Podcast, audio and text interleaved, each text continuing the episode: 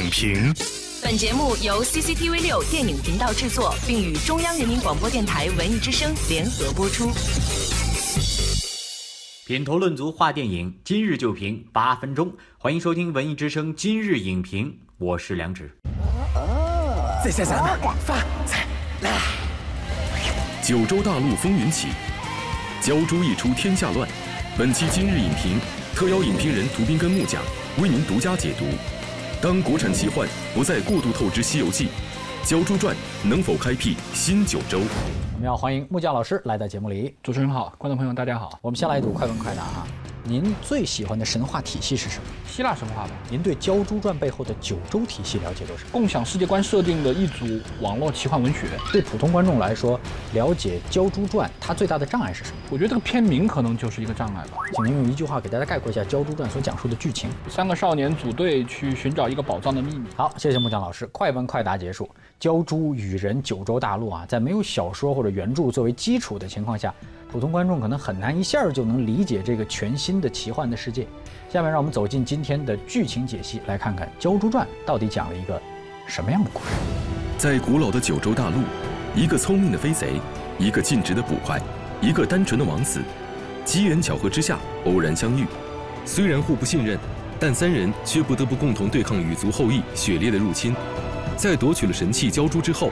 三人成功化解了雪猎的邪恶阴谋，挽救了九州大陆。对于九州这个全新的神话体系，一九零五电影网网友范范认为，《九州传》看上去就像是一堆秦砖汉瓦堆砌的哥特式城堡，有些不伦不类。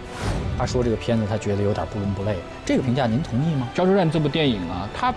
很难脱胎于那个原来的那个网络文学的基因。那网络文学基因，尤其是在这个奇幻类的以男性为主角的这个网络小说中，它有一个很很突出的问题，就是所谓的龙傲天现象嘛。它指的是在一些网络奇幻文学、网络小说的作品中的男主角，他出身比较低微，卷入到一个大的事件和阴谋中，但是呢，他就是非常莫名其妙的赢得了很多美女的爱，也获得了很多道具，把所有的反对他的人和障碍都很轻易的给打败了。就是他需要有什么的时候就会来什么，而这样的。男主角在一开始的网络文学中，往往都有一个名字叫龙傲天，所以后来就用这个名字来形容这一类角色设定。啊，你譬如说在那个《鲛珠传》中，就当他们这个三人小队就是解开了这个鲛珠的秘密，想回到这个所谓的天都城的时候，就来了三条龙。这个龙是没有交代的，你也不知道这是怎么就来了，但是他就就来了，这个事儿就解决了，就是会让电影观众可能觉得这个就有些地方会有一点潦草了。很高兴，我们三个能并肩作战。我们说，同样是这个国产的奇幻大片，同样改编自网络小说《三生三世十里桃花》呢，在八月三号啊就已经上映了。那今日影评在上周呢，也对这部电影进行了点评。您刚才说到龙傲天，然后罗斯老师说到了玛丽苏，这两个词儿呢，都是这个互联网的用语。您觉得是什么样的原因，让当下经由这个网络小说改编的奇幻电影，出现了在大家眼中的一些类似的近似的问题？第一点，我觉得可能是由于网络文学的体量比较大，它往往是那种。连载的长篇小说，而且就每天都会更新很多字，最后那个文字量有的出来几百万字，我觉得甚至有可能啊。那这样的一种创作方式，可能就导致它。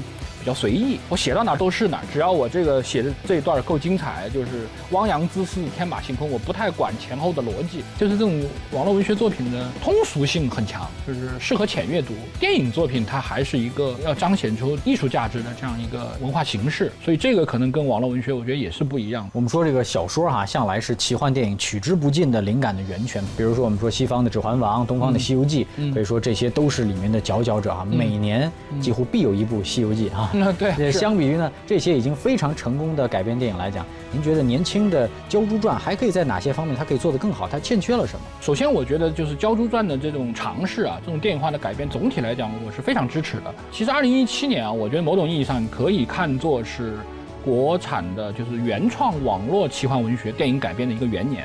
你像《悟空传》《三生三世十里桃花》，嗯，像这个这次《鲛珠传》，都是二零一七年先后登上荧幕的。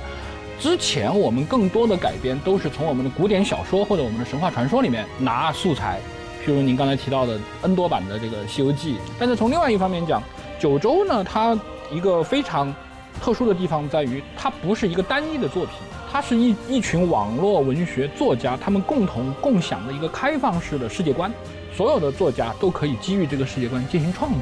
那它应该是新世纪中国本土的网络文化的一个结晶，也是。那这个结晶到过了这个一二十年的时间，它已经慢慢的走向大荧幕，我觉得也是一次给这个更多电影观众的一次检阅。那是需要莫大的。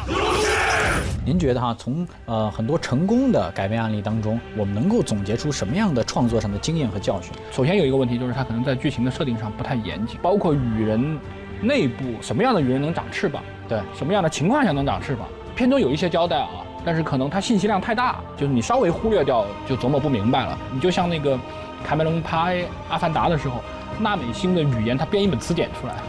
纳美星上的动物、植物，他做了一个百科全书式的设定，有很多其实你在电影中你可能这些东西是不是不经意的，对不对？你不是特特意去拍的，但是它建立了剧本故事和这个美术设计和剧情的基础，那这些工作可能都是电影中要做的。最近一些年来，好莱坞的成功的这种幻想类或者魔幻类的电影。《指环王》其实是由长篇小说改编的，《哈利波特》也是由系列长篇小说改编的。长篇小说相对于那种随意性太强的网络文学来讲，它的文学性、它的艺艺术性其实都要更强。就目前看起来，好像就是网络文学也需要进一步的提升和加工，这样才更适合做电影的改编。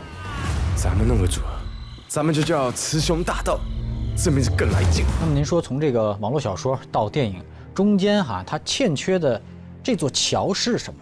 就是你首先要符合电影剧作的规律，有很多东西是网络小说特别适合的，譬如说我说的那个龙傲天的设定，嗯，你不能让观众看起来太随意，这就不是简单的网络小说就是浅阅读能够解决的问题了，绝不要只是为了改编而改编。就是我是担心现在可能会就是拔苗助长了，大家觉得你 IP 大，你赶紧来拍一个，拍一个我们就挣票房了，对吧？